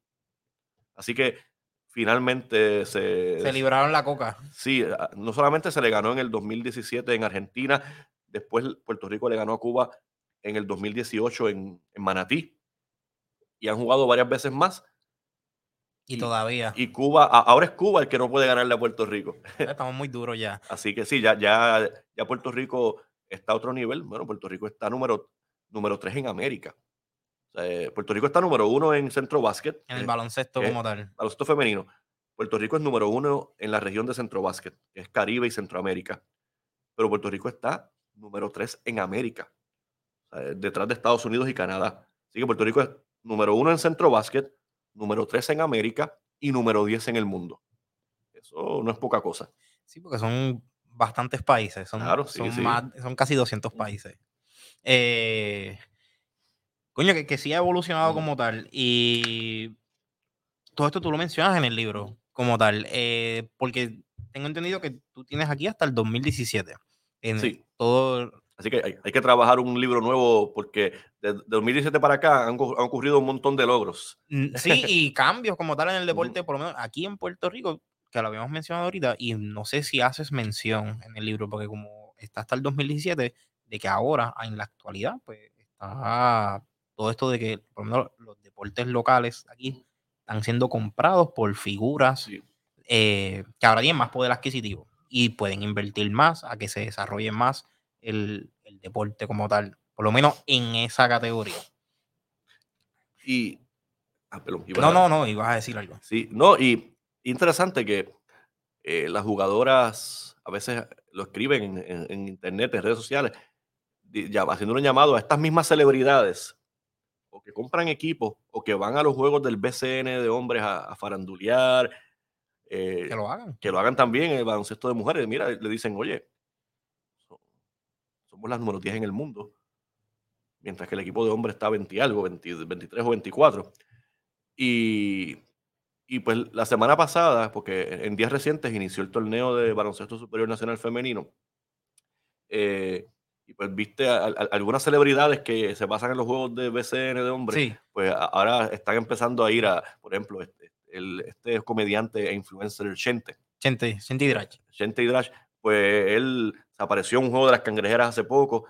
Así que esa es la idea. Con la camisa de los cangrejeros. Sí, así que esa es la idea, que, que se apoye porque eh, incluso las, leí un reportaje de que las jugadoras refuerzos que están viniendo a la liga de aquí de baloncesto femenino están diciendo que la liga de aquí es, una liga dura, una liga bien competitiva. Incluso la compararon en términos de calidad con, algunas de las ligas de Europa. Así que eh, es una buena liga. Sí, sí, no, y, de acuerdo, es que tienen que ser buena liga porque está, ya cuando miras el ranking a nivel ya mundial, está bastante arriba. O tú tienes que pasar un par de equipos que están duros también para llegar al ranking. Sí, pero es importante, algo que mencionaron de la importancia del apoyo, porque gran, gran parte del ingreso que tienen los equipos es por las taquillas. Claro. Y tú te preguntas a veces, de las 12 jugadoras del equipo nacional, solamente hay como 5 o 6 si acaso jugando en el torneo de aquí. Y, y las otras están jugando en ligas de Europa. Y es porque los equipos de aquí, pues, no tienen a veces el dinero o el poder adquisitivo, el poder adquisitivo para pagarle a las jugadoras puertorriqueñas más estelares. Sí, y yo creo que se también se refleja en Estados Unidos porque pasó, gracias a ese mismo tipo de problema, sucedió lo de la muchacha esta que está estancada en, en Rusia. Sí, Que, y es porque como la liga femenina, tanto aquí como en Estados Unidos, no les pagan lo suficiente para ellas quedarse dentro del país, y enfocarse en el deporte, pues tienen que jugarle en otros torneos. Sí, las jugadoras en Estados Unidos, eh, las que están en la WNBA, sí, eh, no les es suficiente lo que ganan en la WNBA y sí, tienen que irse a distintas ligas de Europa. Eh, incluso hay, por, te pongo un ejemplo, esta exjugadora que ahora es dirigente, Becky Hammonds. Becky Hammonds, que fue por muchos años asistente de Greg Popovich en los San Antonio Spurs. Ajá, sí. Y este año pues dirigió el equipo de, Las Vegas, que fue el equipo que llegó campeón en la WNBA. Becky Hammonds eh, no solamente fue una leyenda en la WNBA, Becky Hammonds fue una leyenda en la Liga de Rusia. Y es porque... ¿Cómo así? ¿En, cómo, cómo así en, la Liga de Rusia? Ah, porque Becky Hammonds, al igual que muchas jugadoras en Estados Unidos, lo que ganan en la WNBA no es suficiente. Así que cuando no hay WNBA, cruza para Rusia. Tienen que irse a otra liga, eh, mayormente en Europa, sí. A dar, las clínicas del básquet. En Rusia o en, en algún, ¿verdad? En Bélgica. Este, sí, cruzan para Europa como tal. Sí. Y el caso de Becky Hammonds fue interesante porque Becky Hammonds, ella hasta, hasta terminó nacionalizándose. Para, ella es estadounidense, pero terminó nacionalizándose y jugó con la selección de Rusia casos interesantes del deporte. Ese, ese sí está interesante porque es bien raro ver cómo de, Estados Unidos brincan para Rusia porque siempre ha estado el estigma. Sí, pues Becky Hammonds, eh, una de las caras ahora más importantes del baloncesto femenino en Estados Unidos, no solamente porque fue una gran jugadora, sino que es una gran dirigente, pues jugó con la selección de Rusia. Ah, coño.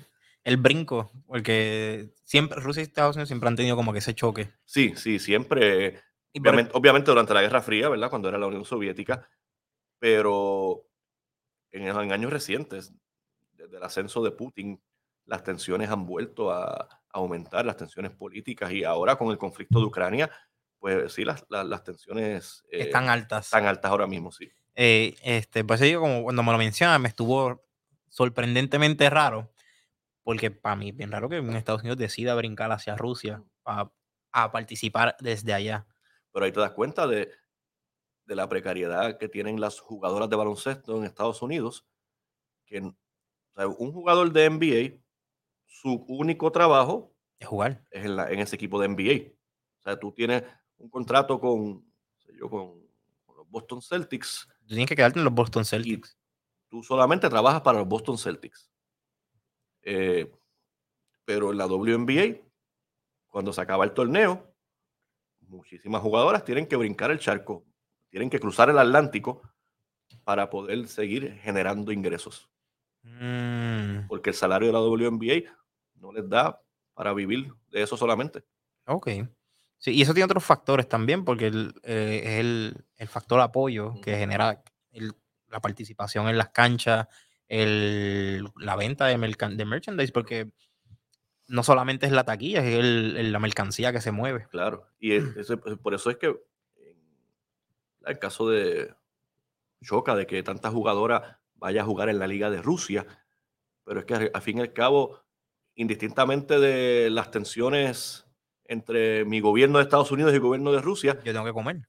Yo necesito, y, y- y me están dando aquí un, un buen contrato en, algún equipo de la Liga de Rusia. Exacto. Eh, al- algo tiene que pagar los biles. Sí, sí. Este, sí, sí, ya ahora todo hace sentido como tal.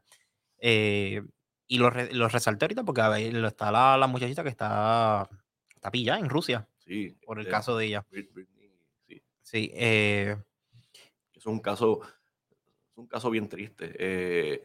y, y peculiar porque han, no es la primera vez que atrapan a alguien con marihuana en Rusia, pero que le hayan dado una sentencia de la manera que han dado una sentencia es lo que lo hace como que injusto. supuestamente el, el gobierno de Estados Unidos está negociando con el de Rusia y hasta, hasta Estados Unidos ofreció eh, intercambiar por un preso político ruso. Yo creo que fue al revés. Rusia le dijo, te la suelto por el preso político. claro. eh, y Estados Unidos espérate, pero si este es un vendedor de armas, yo no te lo voy a dar. Por...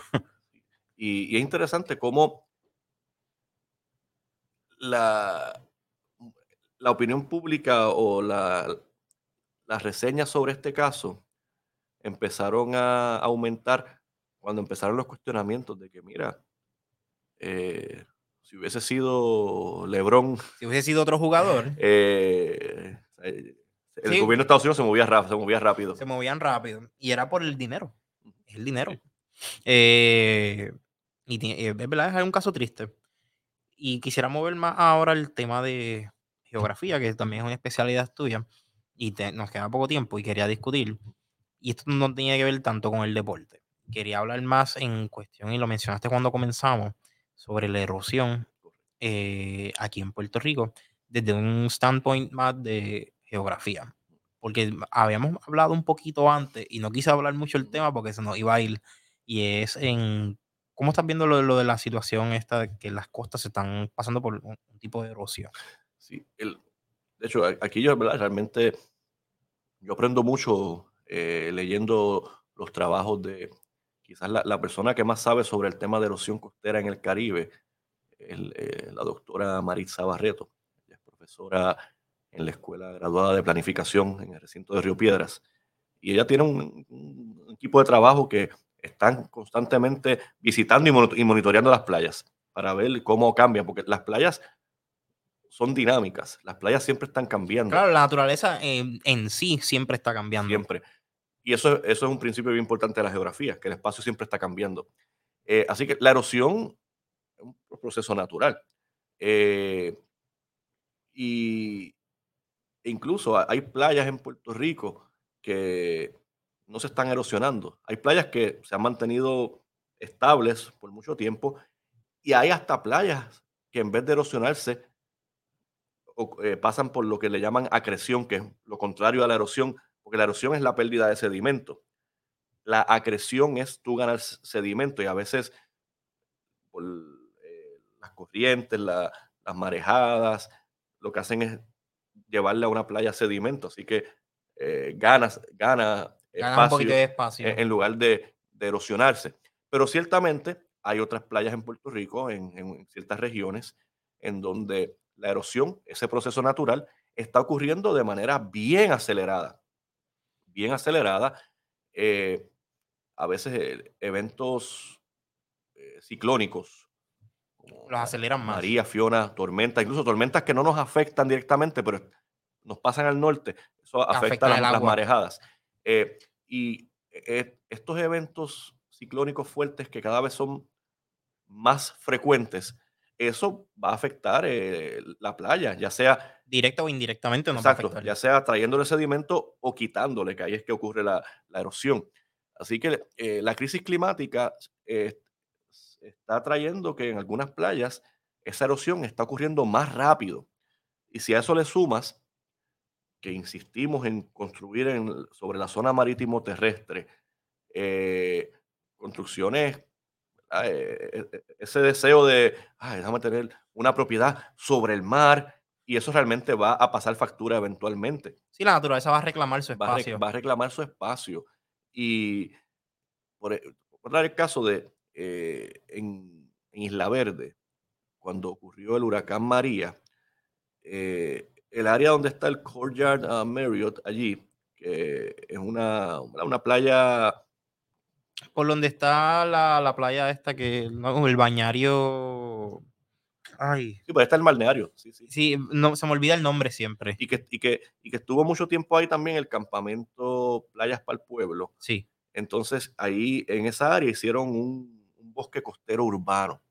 Cuando ocurrió María, la parte que más se destruyó fue la del hotel, porque la del hotel no tenía vegetación que Ajá. protegiera.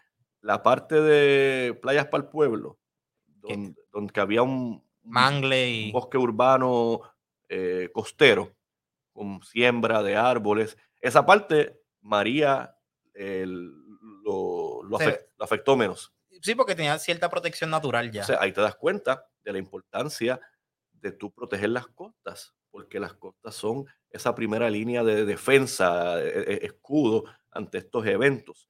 Eh, igualmente los mangles. Los mangles tienen, y en gran medida, lo que ocurrió con Fiona, sabemos que una de las áreas más inundadas y más afectadas en- a nivel de las comunidades fue eh, en Salinas. Eh, cayó mucha lluvia, sin duda, y eso iba a tener su impacto, pero esas mismas áreas son las que se lleva años destruyendo los El manglares. Y, es, y los manglares son también ese escudo natural que puede de alguna manera minimizar el impacto de estos eventos naturales fuertes. Entonces, eh, entre la erosión, esa, así que hay una erosión que ciertamente está siendo acelerada por la actividad humana irresponsable y que los mismos municipios y el mismo gobierno central otorgan permisos eh, para unas actividades que se sabe que van eventualmente a, Afectar. a ah, exacto, a, afectar. eh, eh, tiene, ¿verdad? en caso de Rincón, donde se dio una lucha porque querían hacer básicamente una piscina casi en, la- sobre- en la, en la playa. en la playa y, y- afortunadamente, además de las movilizaciones que hubo de las personas que llegaron hasta Rincón, eh, cuando vieron la, la tortuga, dijeron, espérate, eh, esto es un área de anidaje, eh, aquí no, no podemos, así que como le llaman por ahí, No. camarada, tortuga, que Sí. se convirtió en un símbolo de resistencia. Así que, pero además de la erosión en la playa tradicional, eh, y esto es un tema que yo he trabajado en el Centro de Periodismo Investigativo, también en Puerto Rico existe lo que se conoce como erosión costera elevada. Eh, en inglés lo vas a encontrar en la literatura como coastal bluff erosion. Sí. Y es esa erosión que se da en una costa que está elevada, que eh, hay, por ejemplo, un área de una roca elevada, sea, sales del mar, te topas con la arena y luego vas a ver un área elevada, una, una roca elevada que a veces es una mezcla de distintos tipos de roca, a veces mezcla la, eh, la volcánica con, con la sedimentaria, con, con la caliza, eh, y, y es un tipo de roca o es un tipo de composición que tiene varios tipos de rocas y puede ser a veces eh, vulnerable a las marejadas. Y si las marejadas cada vez son más fuertes y no tienes protección eh, para esa marejada, Va a derrumbar. va a, a tener un impacto y va a, a- a aportar a la erosión de esta costa elevada. Porque también está el caso, hay que mencionar el caso de los, de los corales. Sí. Los corales también están bajo amenaza en el Caribe. De eso Eh, mismo estábamos, yo estábamos hablando en el episodio anterior, este, el biólogo marino Giovanni Guzmán, y es un issue de, la- de la- los corales. el blanqueamiento de corales Sí. y cómo eh, eh, estas temperaturas del mar cada vez más cálidas eh, están aportando al blanqueamiento de corales. Entonces, si, no- si los corales no los tenemos están afectados, el coral es también una, un escudo natural eh, para esa marejada, que es lo que realmente es la fuente, una de las fuentes principales para la erosión, esa, esa, marejada fuerte. Eh, así que todo se conecta. El hecho de que los corales también estén bajo amenaza es algo que eh, impacta la posibilidad de que continúe aumentando la erosión costera en Puerto Rico. Pero te mencionaba lo de la erosión costera elevada, que es una erosión que es menos estudiada en Puerto Rico, a pesar de que la tenemos muy presente. Y un caso muy conocido de erosión costera elevada es el de el área de Puerta de Tierra, eh, al norte del Capitolio, donde está el paseo lineal. Sí. Ese paseo lineal que se construyó. Ese, ese por donde están ahora mismo, si yo cojo por hacia el viejo San Juan, paso por el Capitolio. Correcto. Y ese paso lineal, cuando se propuso por primera vez hace ya como siete años o más, eh, mucha gente dijo, un paso lineal siempre es una buena idea, pero donde estás proponiendo construirlo, eh, es un poquito peligroso. Es peligroso y es precisamente porque se construyó sobre un área de costa elevada. Entonces, ya han habido, uno, ya han habido tramos de ese paseo que han tenido que cerrarse. Que se derrumba. Porque se derrumba. Así que ahí vemos un ejemplo de cómo la naturaleza está reclamando ese espacio de una construcción que fue, se advirtió, pero como quiera se hizo, se dieron los permisos y, y realmente pues esa erosión costera elevada, eventualmente, yo creo que ese paseo lineal eventualmente va a haber que clausurarlo en su mayoría, porque es un área, yo, yo, he bajado, yo bajado al área de la playa y veo que ese paseo lineal está básicamente como dicen por ahí, guindando. En el aire. En el aire, y eso es un peligro, porque ahí transita mucha gente caminando, corriendo. Es un área eh, turística. sí. Y entonces, al ser un área turística, por default, va a haber muchos turistas caminando por el área. Y probablemente se estén tirando fotos en, eh, en, el paseo lineal ese. Claro. Y, y le han puesto. Le, le han puesto gaviones para tratar de contener, pero es algo eh, que va a ceder eventualmente. Sí, entonces va, eh, puede venir una tormenta fuerte que va a traer unas marejadas enormes en el Atlántico y eh, ahí, realmente eso puede total, terminar de, erosionar el área y, destruir ese paseo. Sí, y se puede hasta llevar yo posiblemente el pedacito de carretera que tiene ahí. Sí, sí, sí. Este, esa, esa es un área en donde la erosión, eso es un ejemplo de donde eh, esa área de San Juan, eh, en Puerta de Tierra, eso es un ejemplo eh, que representa de manera certera lo que hablamos de la erosión acelerada, de la erosión costera acelerada que se ve en ciertas regiones de Puerto Rico. Sí. y es algo que va, es un proceso natural que va a suceder por más cosas que le pongas para evitarlo. Claro, sí. la naturaleza va a reclamar su espacio. Es igual que de hecho en, en, en Bayamón, eh, Bayamón, ¿verdad? Que es parte de, esa región del Carso norteño, que si lo vemos de este a oeste, va desde Loíza hasta Aguadilla más o menos. Así que Bayamón cae en, esa región del Carso, así que Bayamón tiene eh, cerros calizos y mogotes. El Carso es un tipo de roca sedimentaria consolidada, pero puede ser muy vulnerable.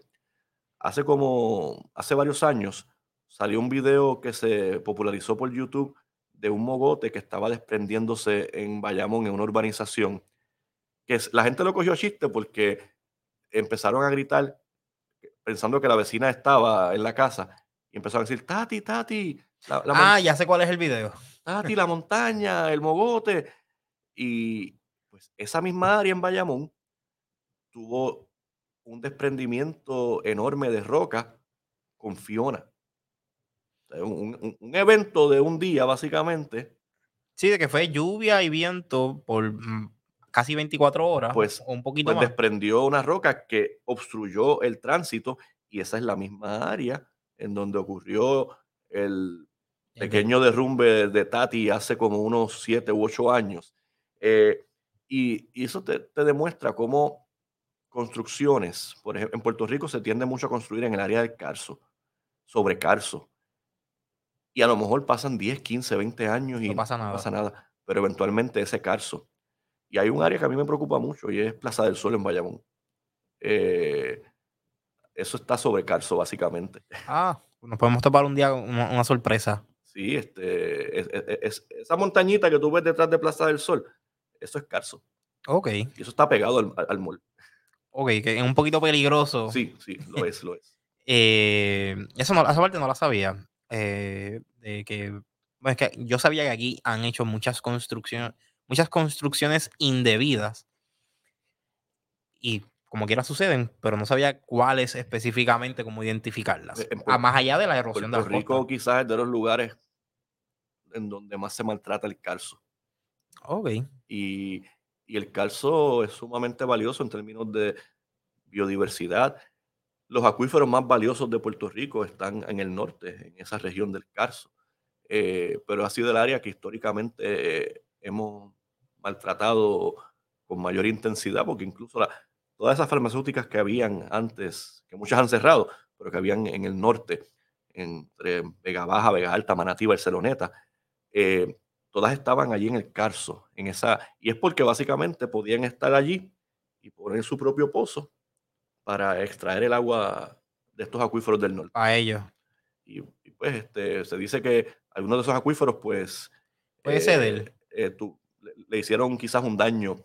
Eh, aparte de que tenemos como parte de, de la crisis climática, eh, tenemos cada vez más el problema de intrusión salina. Y es que el agua salada se está metiendo dentro de nuestros acuíferos subterráneos. Esa parte tampoco lo sabía. Intrusión salina, y eso es un problema que se está acelerando eh, más en los, en- con el ascenso de los niveles de mar. Y eso nos afecta al agua potable como tal. Claro, pues con el ascenso de los niveles de mar, pues agua salada está cada vez más invadiendo, por eso le llaman intrusión salina. Ok. Así que son muchos casos que están por ahí eh, que en cualquier momento nos pueden explotar. Sí, que no- tampoco no hemos tomado medidas para prepararnos contra Claro. esto. Eh, ahora me da más estrés estar en este país después de este Pero no es pequeño- exclusivo de aquí, no es exclusivo. No, me imagino que tiene que suceder Este, alrededor del mundo. eh, Porque son procesos naturales. y ese caso, y eso de intrusión salina, eso se da también en otros lugares del mundo. O sea, yo, por ejemplo, estoy dando ahora un curso de geografía del Medio Oriente y como el clima en estos países es bastante árido, los cuerpos de agua superficiales en el Medio Oriente, en muchos países, son limitados, así que tienen que extraer agua de, Del mar. de, no, del- de los acuíferos Ah, de- ok, de los acuíferos. ok. subterráneos, pero entonces cada vez tienen el problema de que se les mete más agua salada. Ah, ya, ya. Así ya. que es un problema no es- que no es exclusivo de Puerto Rico. Está bien, sí que imagino que tienen que haber ya soluciones en algunos países en cómo lo lidian. No todas deben ser igual, me imagino, porque cada país tiene sus retos diferentes. Pero a mí me, me- bueno, me sorprende, no me sorprende, pero me preocupa que no haya ninguna medida ni nada que o alguien que diga, ok, estas son las medidas para prepararnos contra este tipo de situación que puede enfrentar, enfrentarnos. Y interesante porque se habla mucho de aquí cuando hay una sequía. eh, y muchas veces hay que recurrir al racionamiento de agua. eh, ¿verdad? Racionar el agua, de cortarla por varias horas. Y realmente una sequía no, no siempre debe implicar que tiene que haber racionamiento de agua. Lo que pasa es que las represas aquí eh, están tan sedimentadas que su capacidad de agua es limitada, porque casi la mitad del cuerpo de agua tiene sedimento. Eh, y por eso es que a veces cuando hay un sequía, pues, nos cortan el servicio del agua, pero es porque el- la- las represas están llenas de sedimento Mm, y, y no se le da el debido mantenimiento. Y hay gente que ha planteado, ah, porque estamos rodeados, obviamente somos una isla, estamos rodeados de, porque no mar, limpiamos el mismo agua ¿por qué no recu- recurrimos a, a extraer eh, el agua del mar para nuestro consumo? ¿verdad? Se transforma, se hace potable. eh, y eso lo han hecho otros lugares en el Caribe y otros países. El problema es que eso requiere eh, un alto consumo de energía, de electricidad. Que ahora mismo tenemos un issue con la energía. Y yo no estoy seguro que el sistema eléctrico en Puerto Rico tenga la capacidad para manejar eh, esos procesos de extracción de agua de mar. Ok, sí, porque digamos que lo, lo apliquemos en Puerto Rico. con la- el sistema eléctrico que tenemos ahora, vamos, vamos a, no solamente vamos a estar en problemas con la luz, sino también de sequía. Si fuésemos a depender de ese tipo de sistema. Sí, Sí, este, y, es, y es bien costoso.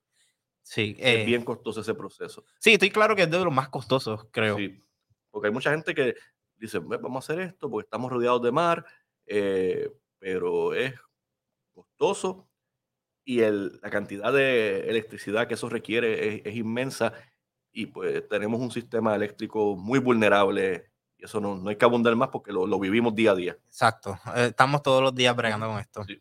Yo creo que hemos hablado un montón hoy. Ya podemos ir ya cerrando.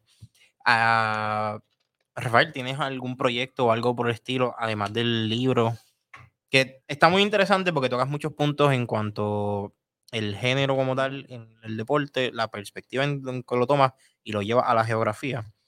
¿Pero tienes algún otro proyecto adicional o Sí, bueno, realmente eh, yo también formo parte de, además de estar en el Centro de Periodismo Investigativo, que ahí pues trabajo temas de recuperación, eh, medio ambiente, trabajo mucho el tema del sargazo. Este, eh, yo también soy parte de- del 2018, que fue cuando se fundó, junto a unas colegas, colegas y amigas, que ellas trabajaron en un proyecto de un medio de prensa feminista que se llama Todas.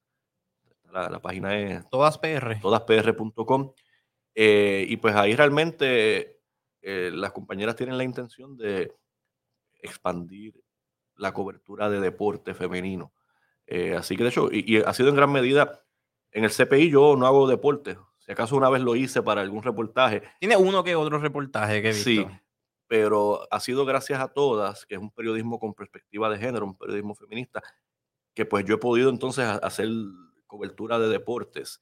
Eh, así que mi intención es trabajar in- investigaciones, otras investigaciones sobre estos temas de deporte y perspectiva de género, ya sea para artículos académicos o posiblemente otro libro, porque yo creo que toca, toca ya mismo comenzar otro proyecto. Así que quiero eh, continuar trabajando estos proyectos académicos para publicarlos y yo siempre trato, ¿verdad?, de escri- eh, escribirlo de la manera más accesible posible porque yo no quiero escribir para mí, yo quiero escribir para, para que la gente pueda... eh, El consumo del el público eh, eh, general. Exacto, algo así como lo que hacemos en, ¿verdad? en, en este programa, de que, eh, que temas de la academia puedan llegarle a un público amplio. Claro. Este, sí, aquí tocamos de todo y principalmente me gustaría enf- enfocarme mucho en traer académicos acá y masticar la información para claro. las personas. Que eso yo nunca lo he dicho aquí como que explícitamente para el público, pero sí, uno de los propósitos es traer gente para acá para eso. No, definitivamente. Eh, y, hace falta. Sí, este, pero nada, yo, yo creo que ya hemos hablado aquí suficiente. No sé si quieras decir algún lugar donde puedan seguir eh, para buscar el libro. Eh, o que Ah, bueno, el, el libro, digo, no sé si puedo decir los nombres de las librerías. sí, puedes decir las librerías, sí. Ah, pues el libro ahora mismo está disponible en Librería El Candil en Ponce, Librería Casa Norberto en Plaza Las Américas, Librería El Laberinto en Viejo San Juan y Librería Norberto González en Río Piedras. Eh, así que, y creo que también en la página de la casa editorial, que es Isla Negra Editores, Sí, esa, Sí. ahí fue donde yo lo vi. pues en la página de Isla Negra Editores también eh, se puede conseguir el libro. Eh, así que, eh, sí, básicamente por ahí es que se puede conseguir ahora mismo. Ok, nítido. Yo creo que con esto ya vamos a ir cerrando. Y para el público, pues pueden buscar el libro de Género, Prensa y Geografía del Deporte, ya por Rafael Díaz. Así que nos vemos hasta la próxima.